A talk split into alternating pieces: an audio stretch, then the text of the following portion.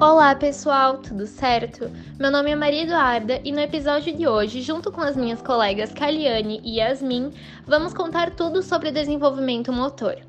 Bom, primeiramente, o conceito teórico é resumidamente usando uma ampulheta heurística como um processo fase-estágio. A formação de teorias são as bases para testar os fatos e vice-versa. Os fatos são importantes, mas sozinhos não fazem parte da ciência. O desenvolvimento de uma ciência depende do avanço da teoria, como da acumulação dos fatos. O desenvolvimento motor é o processo de mudança no comportamento relacionado com a idade. É um processo de alterações complexas que fazem parte de todos os aspectos de crescimento e maturação dos aparelhos e sistemas do organismo. A primeira função de um modelo teórico de desenvolvimento motor é a inclusão dos fatos que existem agrupados pela área de estudo. A segunda função é trabalhar como base para a geração de novos fatos.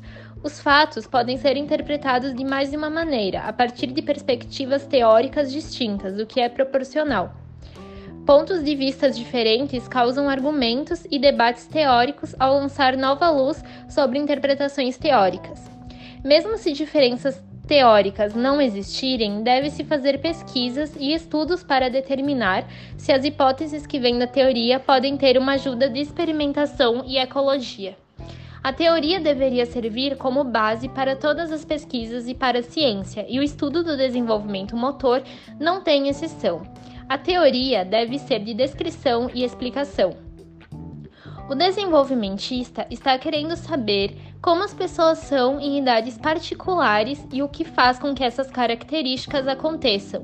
Sem uma base teórica, a pesquisa sobre o desenvolvimento motor se aproxima a produzir pouco mais do que fatos isolados.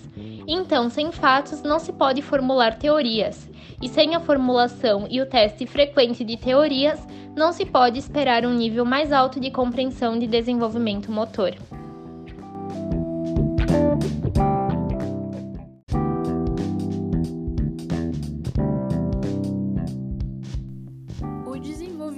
Motor não é somente o baseado na acumulação de fatos. Na teoria, esses comportamentos são descritos como indutivos ou dedutivos. O método indutivo consiste em iniciar com um conjunto de fatos e assim tentar encontrar uma estrutura na qual possa organizá-los e explicá-los. O método dedutivo consiste na formulação teórica e é baseado na inferência. Todos os seres humanos permanecem no processo de aprender a mover-se com controle e competência até o fim da vida, pois o mundo sempre se encontra em constante mutação. O processo de desenvolvimento motor pode ser considerado sob o aspecto de fases e sobre o aspecto de estágios. O movimento que podemos observar é dividido em três categorias: movimentos estabilizadores, movimentos locomotores movimentos manipulativos e até mesmo a junção desses três.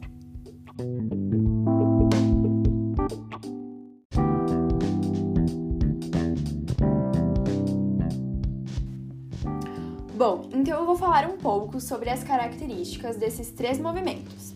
O movimento estabilizador é definido pela palavra equilíbrio isso porque é um movimento no qual é necessário um grau de equilíbrio, ou seja, toda atividade motora rudimentar. Em um sentido mais específico, podemos dizer que o movimento estabilizador é aquele não locomotor e não manipulativo. As características desse movimento envolvem empurrar, puxar, girar e virar-se, sendo considerados movimentos não locomotores e não manipulativos.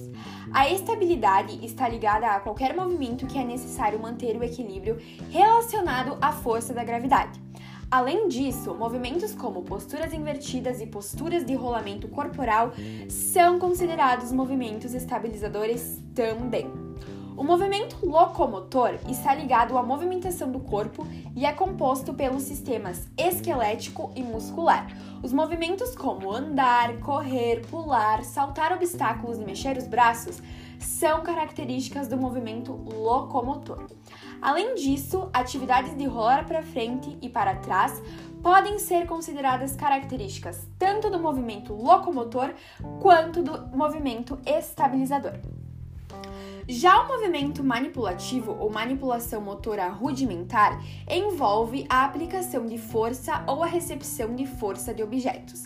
Atividades e tarefas como apanhar, chutar, arremessar, derrubar algum objeto, costurar, digitar e cortar com tesoura são considerados movimentos manipulativos motores refinados. Vários movimentos podem envolver a combinação desses, dessas três categorias de movimentos. Por exemplo, pular corda envolve a locomoção, pular. Manipulação envolve girar a corda e estabilidade precisa manter o equilíbrio. Esse é um exemplo onde nos mostra a combinação desses três movimentos juntos.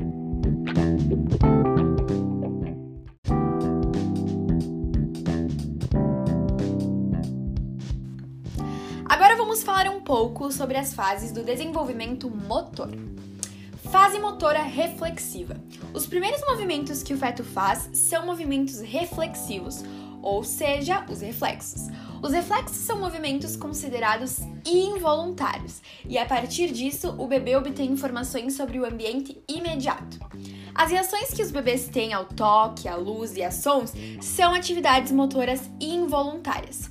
Dentro da fase motora reflexiva, nós temos os reflexos primitivos, que são originados do sistema nervoso central, que estão presentes em crianças novas e podem ser classificados como agrupadores de informações, caçadores de alimentação e de reações protetoras.